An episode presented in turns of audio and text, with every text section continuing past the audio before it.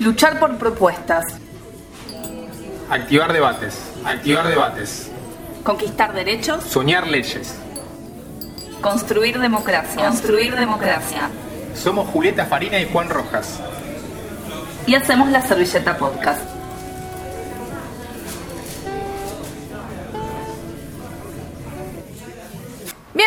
Y bienvenidos, ¿cómo están? Nosotros somos Julieta Farina y Juan Rojas, estamos haciendo la Servilleta Podcast, volvimos a nuestro formato de origen, pasamos por un programa de radio y ahora estamos de nuevo haciendo estos episodios. ¿Cómo estás, Juan? Muy bien, Julieta, ¿vos bien? Muy bien, con muchas ganas de estar acá y repensando algunas cositas eh, que suceden a diario y tratar de, cuestionar un poquito, ir poco más allá de lo que establece la agenda mediática eh, y repensar cosas que son más cotidianas, ¿no? Sí, te hago una pregunta.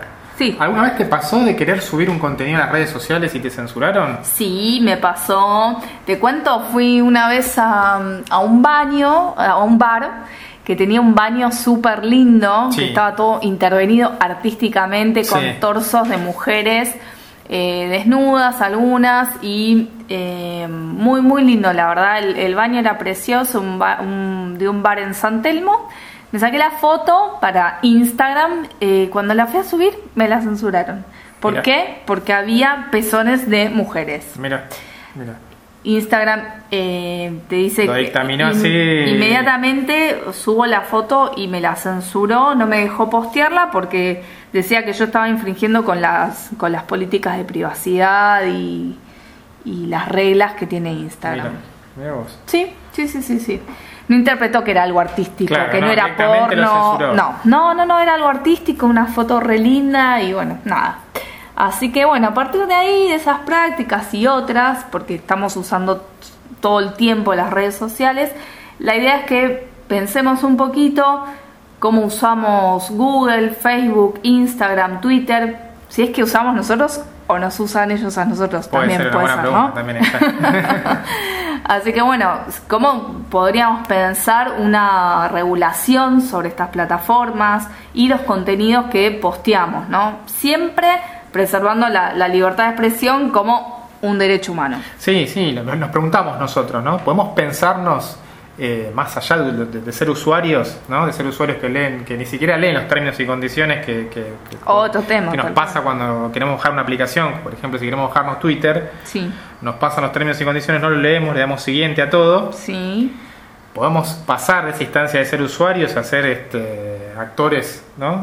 sí, con un poco más de protagonismo. Más protagonismo, exacto. Sí, ese es el tema de los términos y condiciones también. Es otro tema muy importante, es otro eje que nadie le da bolilla, digamos, nadie se, detiene. Además, eh, tienen como un lenguaje muy técnico, son muy largos. Y, y es importante que, lo, que sepamos qué, qué nos están pidiendo eh, a cambio, ¿no? ¿Qué estamos dando nosotros?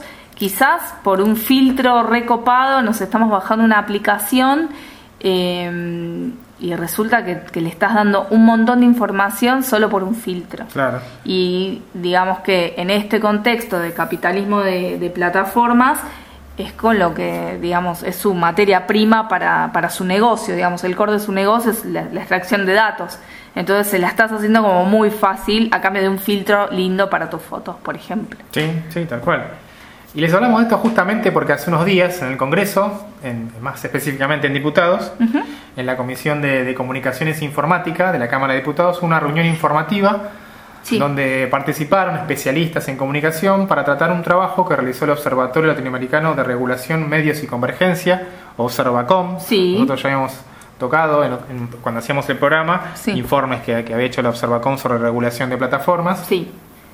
Ellos presentaron ese informe como una especie de insumo para que pueda servir para futuras discusiones de se cree una no sé, eh, unas leyes, se cree una ley eh, en el Congreso argentino para regular las plataformas, específicamente regular eh, redes sociales y buscadores. Sí, sí, o sea, el tema está vigente, los legisladores están poniendo el foco en este tema porque hay mucho, digamos, muchos interrogantes sobre el funcionamiento de estas plataformas.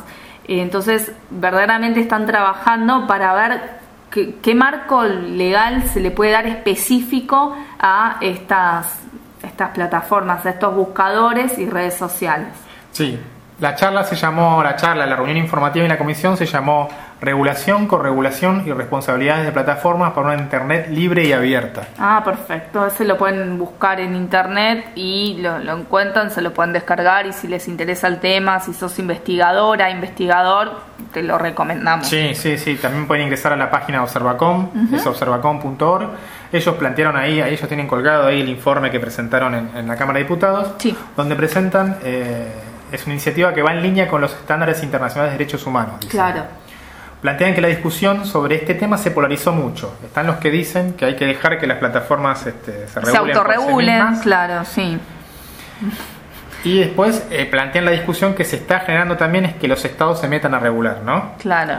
Pero lo que puede pasar es que en esa, en, esa, en esa regulación que plantean los estados, lo que puede pasar es que se termina afectando la libertad de expresión. Sí. Entonces ahí hay como una polarización de la que ellos dicen que hay que salirse. Sí, qué debate, ¿no? ¿No? sí, salirse De, esa, de, esa, de, ese dilema, digamos. Sí, interesante la postura intermedia, digamos, que, que plantea Observacom, ¿no? Sí, sí, sí, sí, Ellos dicen, bueno, es necesario que los usuarios se vean, se vean a sí mismos y ganen más espacio como sujeto de derechos, no como simples usuarios. Eh, y que contemple la interacción en las plataformas donde se potencie eh, el ejercicio de libertad de expresión, el acceso a la información. Esto, el acceso a la información es importante porque el único buscador que conocemos es Google, digamos, ¿no? Sí, el más usado, digamos. Entonces no hay otra posibilidad de buscar sino es lo que Google te está, te está ofreciendo, digamos. Sí, sí, sí, total. Ahí también hay otro tema sobre el acceso a la información. Sí. Y al mismo tiempo una ley que lo que haga es que eh, se tengan en cuenta también los derechos de las plataformas para que los para que no haya prohibiciones de los estados eh, con las plataformas. Claro. ¿No? Bien. Que se tengan en cuenta a los usuarios en las plataformas. ¿no? Bien. Eh, en esta charla informativa sí. participó Mariela Baladrón.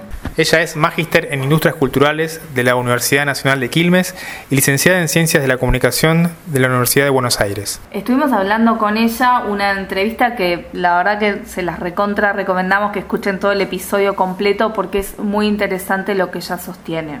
Sí, le hicimos, bien, le hicimos en otra plataforma, vía Zoom le hicimos. Sí, ¿no? que es de Facebook, ¿no? Que es de Facebook. Ok. ¿Escuchamos la entrevista con Mariela? Dale, Gracias por estar del otro lado. Escuchen que está buenísimo. Los que nos preguntábamos así como, para empezar así hacia grandes rasgos sería, justamente el título nos llamó la atención de la charla informativa porque decía corregulación de plataformas para una internet libre y, abierta, ¿no? Era, entonces dijimos si era, era, era posible pensar en Internet libre y abierta al haber jugadores... Este, Empresas tan concentradas. Tan concentradas y que básicamente son los que manejan la cuestión, digamos, ¿no? Eh, si uno se pone a pensar entre preguntas, ¿no? Si Internet libre y abierta es posible en ese ecosistema de desigual, digamos, ¿no? Digamos, entre Sí, de mega empresas hiperconcentradas eh, que generalmente no son nacionales, sino que son transnacionales o norteamericanas. Y bueno, ¿qué pasa ahí, no? Sí, también la pregunta si, si la vía para eso es la regulación y qué tipo de regulación y, digamos si, si es por ahí, quizás un poco la pregunta, ¿no? Volviendo a lo del título que ustedes planteaban. Eh, sí, coincido y me parece que es importante antes de pensar en una regulación tratar de, hacer un diagnóstico, de pensar eh, cómo funciona ese ecosistema o, eso que, suponemos que hay que regular. Primero entender qué es, quiénes son parte, cómo funciona, qué regulaciones ya existen y recién ahí quizás se abriría esa pregunta de cómo regular, ¿no? Porque es como que estamos dando por sentadas un montón de cuestiones sobre las que probablemente no todos, todas y todos estamos de acuerdo y, menos aún quizás hacemos el mismo diagnóstico. Eh, sí, yo creo que una de las primeras preguntas eh, es preguntarse eso, ¿no? Si Internet, eh, tal como está funcionando actualmente, es libre y abierta, ¿no? Para empezar, existe la, necesidad de tener capacidad de pago para acceder a Internet, ¿no?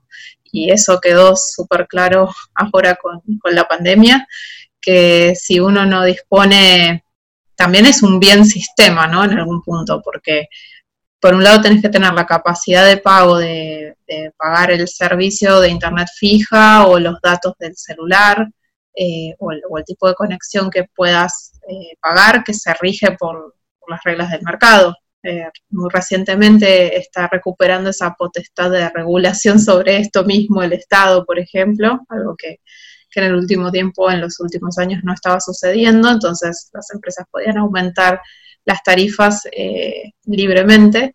Entonces, eh, por un lado está la capacidad de pago, después por otro lado los dispositivos, ¿no? Eh, ¿Cuántos dispositivos? Qué, tan actualizados son?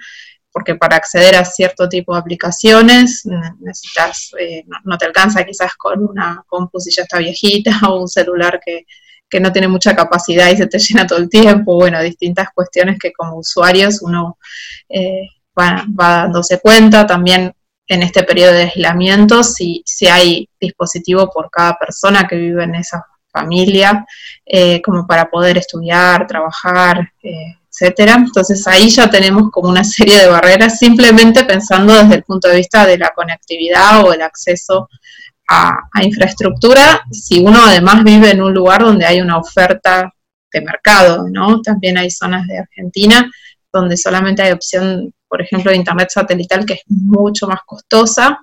Eh, podemos estar hablando comparativamente de 7.000, 8.000 pesos por mes, por ejemplo.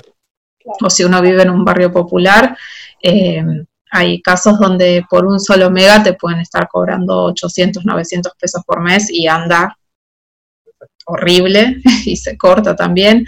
Entonces, ahí ya tenemos, digamos, toda una problemática simplemente de, de acceder según la capacidad económica, el, nivel socioeconómico, el lugar de residencia de las personas. Eh, y después, bueno, tenemos toda la parte de lo que es la apropiación. Eh, si uno está alfabetizado digitalmente, como se dice por algunos lugares, eh, es decir, si, si, uno sabe cómo usar esas aplicaciones, esos, esos sistemas, conectarse, ahí hay todo un mundo, ¿no?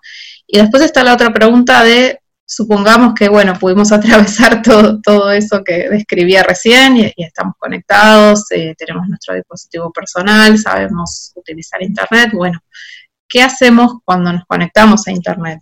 Porque la mayoría, y, me incluyo en, ese listado de, cuestiones, ¿qué hacemos cuando navegamos en Internet? La mayoría de las veces nuestro, digamos, nuestro uso está mediado por unas pocas grandes empresas. Eh, digamos, cuántas veces eh, entramos o llegamos a un lugar si no es a través de un buscador, que generalmente además es uno solo, que es Google, que tiene el 97% de las búsquedas que se realizan, se hacen a través de ese único buscador, o si nos conectamos a través de una red social, entonces las noticias que vemos están filtradas por generalmente algún algoritmo, o es decir, eh, un sistema automatizado eh, que muchas veces ni siquiera hay edición humana ahí. Siempre la hay en realidad, ¿no? Porque alguien crea un algoritmo para que funcione de una determinada manera. Entonces, eh, si nos conectamos con amigos o familiares, generalmente es mediado por, puede ser una aplicación de mensajería como WhatsApp o una red social. Eh, si buscamos información o leemos noticias, muchas veces será si nos gusta Twitter o Facebook probablemente entre esas pocas. Eh, si estamos aburridos, quizás vemos videos por TikTok o, fotos en Instagram. Y después si empezamos a ver, bueno, ¿y qué más hacemos cuando estamos en Internet? Bueno, probablemente usamos alguna plataforma de comercio, como puede llegar a ser eh, Mercado Libre, tampoco son tantas, digamos. Eh, después, bueno, si queremos pedir comida y bueno, o alguna cuestión, generalmente tampoco son tantas. Digo, para seguir diciendo marcas, podemos decir eh, Rappi, pedido ya, bueno, Globo, ahí que sí que no, que se está yendo. Eh, entonces, la, realidad es que es bastante limitado, bueno, y si vemos audiovisual también, ¿no? Generalmente usamos alguna y que además es de pago, o sea, pagamos por la conectividad a Internet y por algunos servicios tenemos sobre Internet.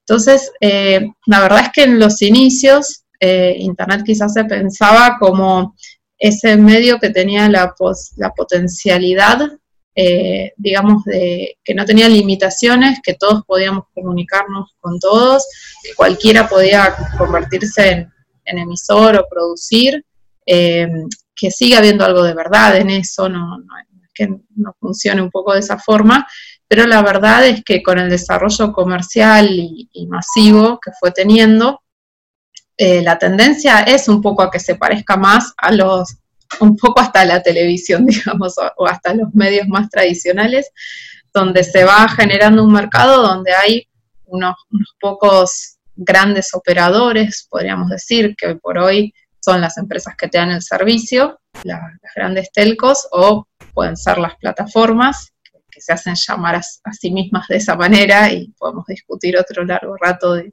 qué son y cómo funcionan. Eh, y, ahí entonces se termina generando un, sistema donde uno tiene una paleta de opciones que termina siendo no tan infinita como se suponía que iba a ser Internet, ¿no?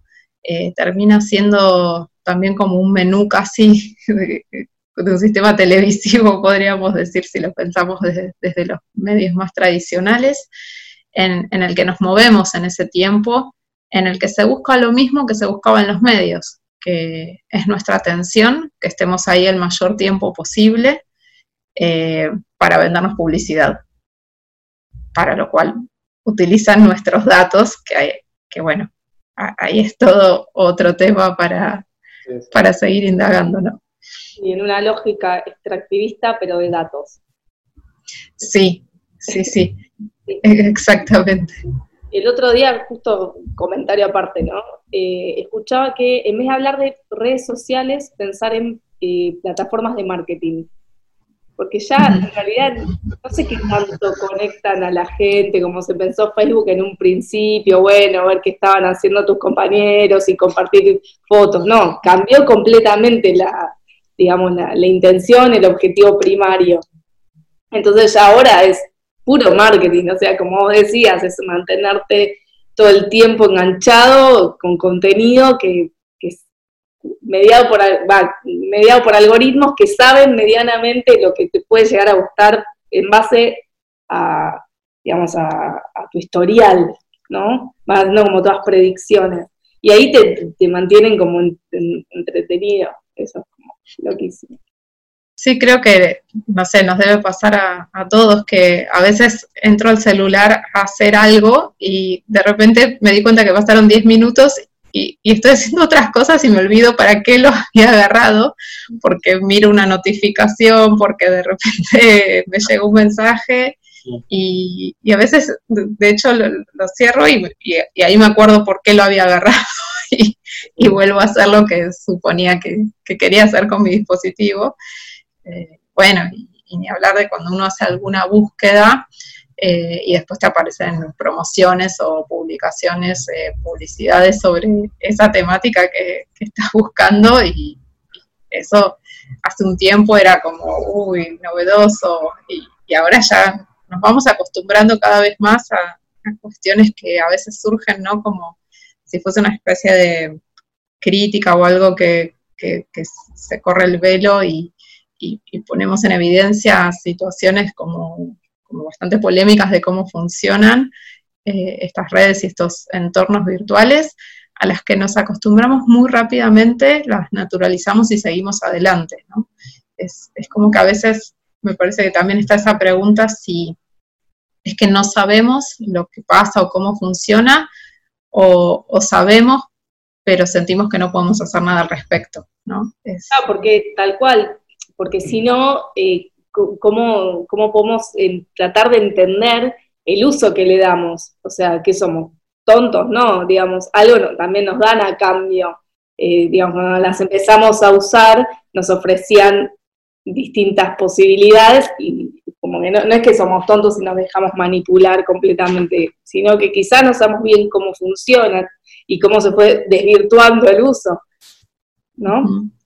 Sí, y sí, y también eh, yo creo que es, interesante eh, también pensar un poco esa relación asimétrica que tenemos, ¿no? En, el sentido de no podemos elegir los términos comunitarios, los términos de participación, no podemos modificar nada de cómo funciona, pero tampoco quiere decir que, que está invalidada nuestra capacidad de crítica, nuestra forma de pensar está completamente manipulada, vamos a votar porque le llegan publicidades, es como, bueno, tampoco eh, en, relación a eso estoy de acuerdo con que los resultados de las elecciones solamente se pueden explicar por buenas campañas de marketing. Por supuesto que tienen su incidencia y no, es que... es el video son efectivas. Sí, la, política también está metido, ¿no? Si no, no, sería todo muy... Justamente una de las cosas que hemos visto de Observacom, que le había planteado también Gustavo Gómez, era que ellos planteaban el tema de la transparencia algorítmica, que nos parecía algo como muy... como importante. Muy, y pensamos justamente, ellos plantean la transparencia algorítmica en los contenidos promocionales en campañas políticas, justamente. ¿no? Y digo, ¿cómo hacemos, cómo se podría pensar eso justamente? Porque hay cajas negras también ahí, ¿no? Entre los gobiernos y las empresas mismas. Justamente lo de Facebook también es un ejemplo, ¿no? De si se puede lograr esa transparencia algorítmica cuando también, eh, de alguna forma también los gobiernos manejan ciertas cajas negras que nosotros no sabemos, sobre todo en tiempos de campaña, ¿no? De, decir, bueno, ¿cómo transparentas ahí algo que justamente también... Eh,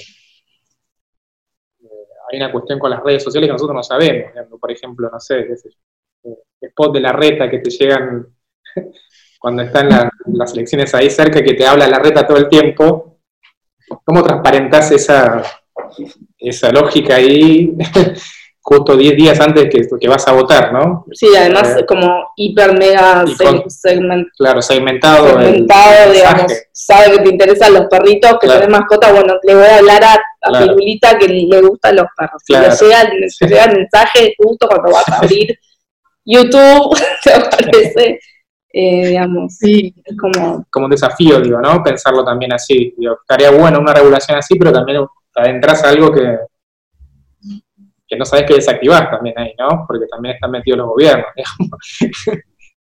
Sí, es, complejo porque tampoco es que estamos partiendo de un sistema que, que no tiene todas esas problemáticas, ¿no?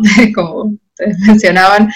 Eh, por ejemplo, bueno, algo que, se venía discutiendo era, eh, por ejemplo, de hace muchos años, es en relación, por ejemplo, a la pauta oficial, ¿no? La publicidad de, los gobiernos sobre las acciones justamente que llevan adelante y cómo históricamente la pauta oficial se viene utilizando para, eh, digamos, reforzar eh, la relación con medios afines o tratar de evitar la crítica eh, o silenciar a ciertos medios eh, sacándoles esa pauta y, se ha desvirtuado mucho el, supuestamente el origen y la función que tiene la pauta oficial.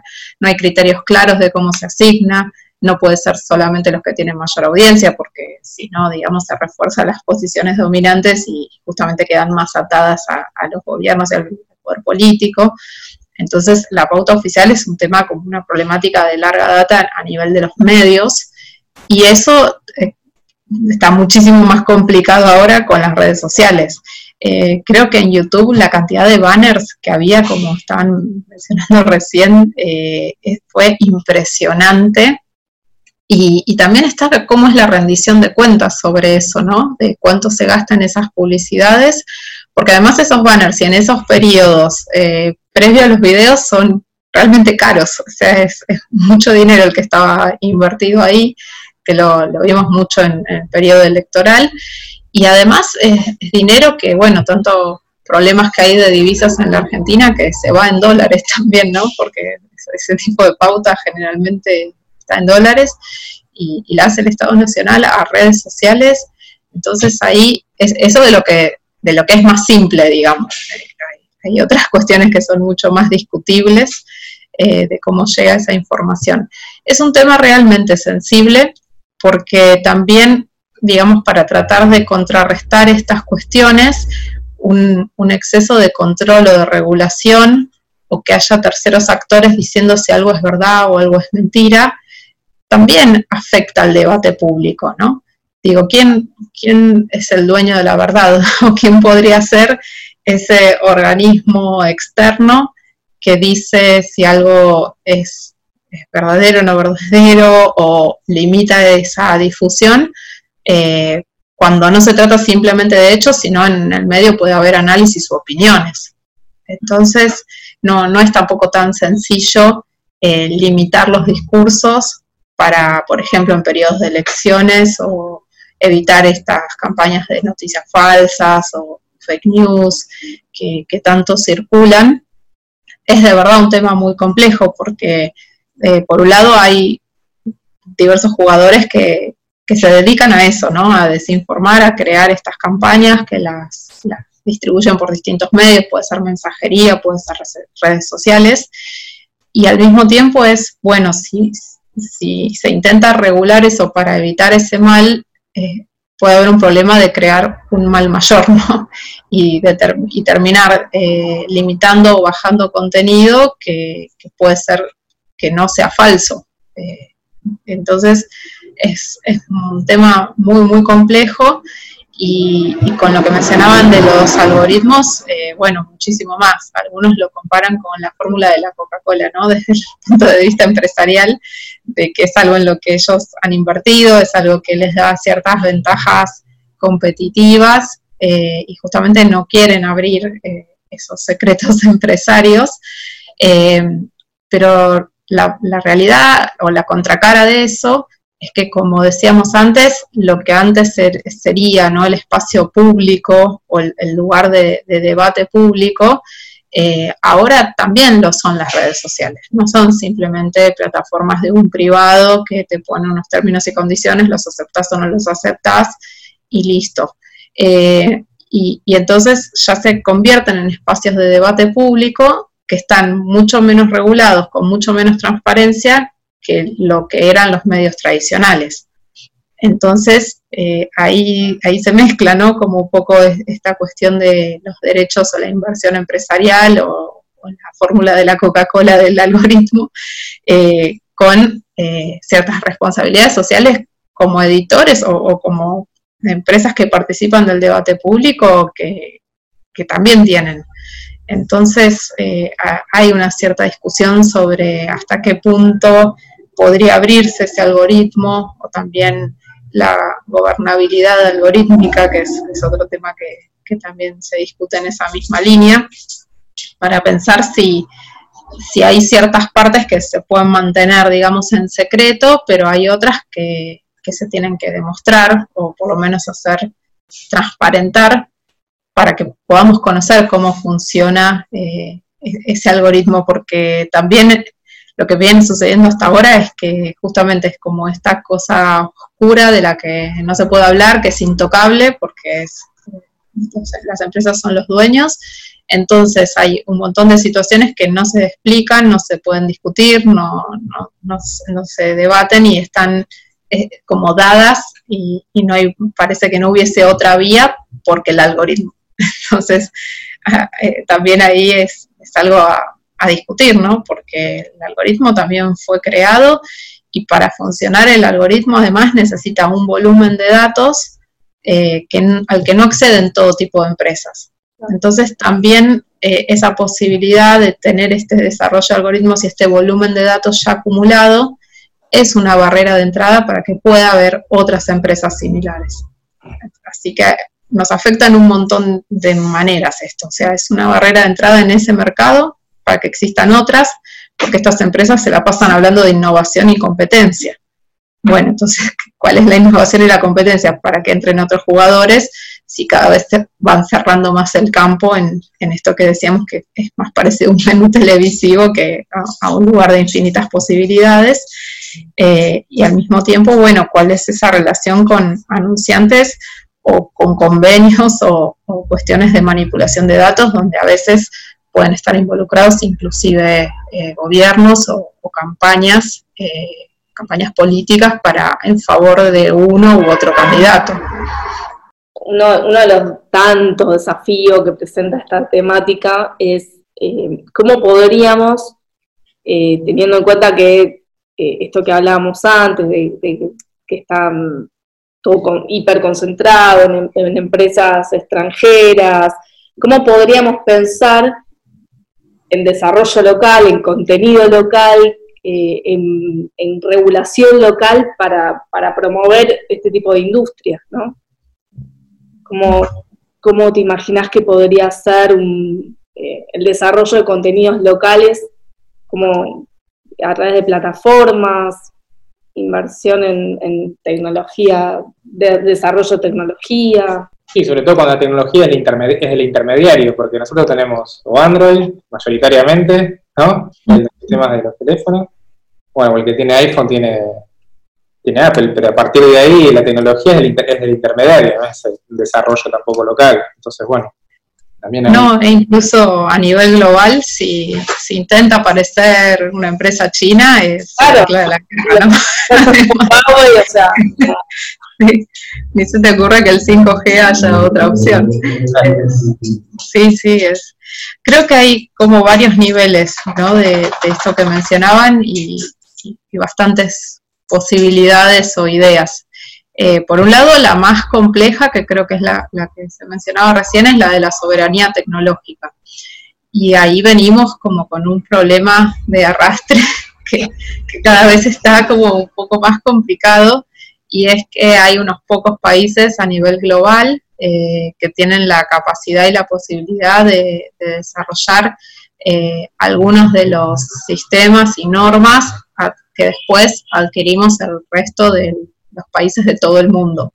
Eh, digo que esto no es novedoso porque también pasaba, bueno, con las normas de televisión incluso y, y la analógica, también con la digital, pero quiero decir antes, bueno, un país elegía OPAL-N o NTSC, eh, los que tienen más años se acordarán, los más jóvenes no saben de lo que hablo, pero eh, generalmente tenías una norma o la otra eh, según el país, con la televisión digital pasó lo mismo, o es la norteamericana, la europea, después la China por el volumen de población que tiene, tiene una propia, o la japonesa no, hay infinitas normas de televisión y todos los países adaptan una y, eso implica también el desarrollo después de, transmisores, de televisores, bueno, y así lo podemos llevar a todas las industrias.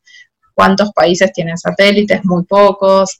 Eh, todos los sistemas de comunicación que imaginemos están hiper concentrados y, es bastante limitada la posibilidad de desarrollo eh, y menos si no hay una planificación eh, a largo plazo, porque estas son cuestiones que para hacer algún tipo de modificación, además de lo difícil que es geopolíticamente llegar a, digamos, primero suponemos que ahí está la inversión, que está la capacidad, eh, eh, digamos, desde el punto de vista del científico-tecnológico, después habría una batalla a fuego geopolítica para lograr hacerse un espacio en, ese sentido. Y también sería importante pensarlo a nivel regional, porque creo que desde América Latina, pensar individualmente en ningún país, creo que ni siquiera Brasil, México, digo, los más, eh, que tienen más población y quizás eh, eh y Argentina también entraría en ese grupo, pero digo, ni siquiera pensándolo a nivel país, tendría que ser probablemente una apuesta a nivel regional, articuladamente y, con un plan a 50 años, quiero decir, para pensar que algo de esto podría cambiar y después ver si políticamente existe esa articulación para sostenerlo y hacer algún tipo de cambio que ya se ha discutido en, otras décadas, digo, esta fue una discusión que existió también en los 70, que bueno, el neoliberalismo pues se la llevó puesta en los 80, eh, ha habido distintos momentos en la historia donde este problema se reconoce y, es difícil, digamos, hacer cambios en, este esquema que está, eh, que funciona de esta forma, entonces poder modificarlo es muy difícil. Después hay otros niveles que, son como más factibles y, pensaba más eh, desde la perspectiva de los contenidos, ¿no? Porque si esta intermediación tecnológica eh, a nivel del hardware, del software, de, la comunicación, eh, del desarrollo de redes, de cables submarinos, de 5G, de infraestructura, todo eso es realmente difícil de, encontrar como una soberanía tecnológica que, que poder se puede, por supuesto, pero bueno, la complejidad que explicábamos recién. Ahora, en lo que tiene que ver con contenidos es un poco diferente la discusión, me parece, porque más allá de, la globalización y de las plataformas, creo que todos tenemos un interés y un vínculo con lo local, con el lugar donde vivimos, con nuestro país, con, eh, nuestros intereses, que no me imagino tan fácilmente que eso se reemplace eh, con información y, contenidos simplemente extranjeros, digamos. Eh, vemos que hay un interés y una importancia eh, y hay situaciones clave donde también los medios comunitarios o populares siguen siendo esa fuente fundamental. Y bueno, algo que una vez hablaba justo con un grupo de amigos y colegas, y alguien decía, bueno, la, lo primero o la información que tuvimos sobre, por ejemplo, el caso Santiago Maldonado fue de un medio comunitario de la zona. Digamos. Es, como que todavía esa función fundamental eh, de tener otras voces o, otro contenido, que si no, no llegaría, sigue teniendo esos medios esa, ese rol. Eh, también, bueno, en las protestas de Chile, eh, digo, se ha tratado de silenciar, pero hay muchos de los videos o situaciones que nos enteramos son las que producen la propia ciudadanía y que acompañan los medios comunitarios.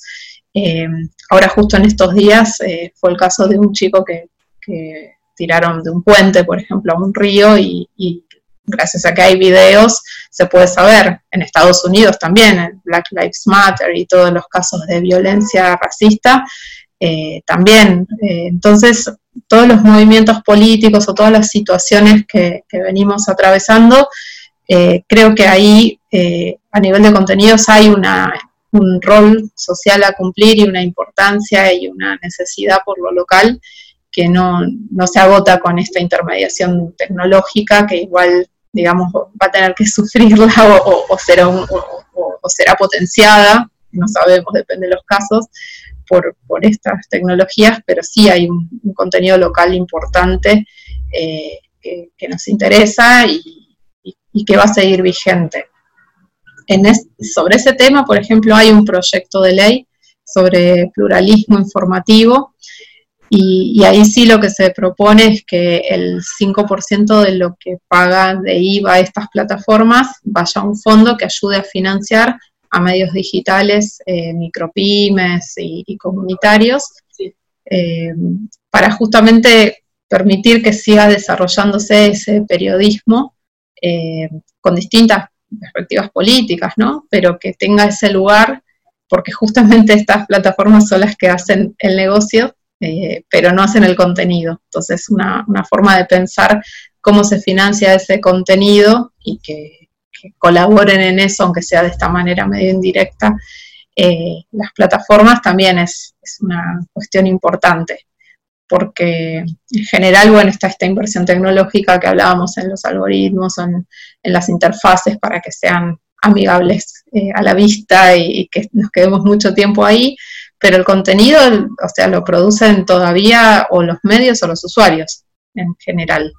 Eh, la verdad que es, suele ser así, si miramos los videos de YouTube o, por más que se desarrolle el marketing alrededor de eso, con los influencers y, con, todas estas cuestiones, sigue, sigue siendo necesario esa producción de contenido, eso, eso que nos hace quedar ahí en las plataformas, ni hablar de los contenidos audiovisuales eh, más profesionales.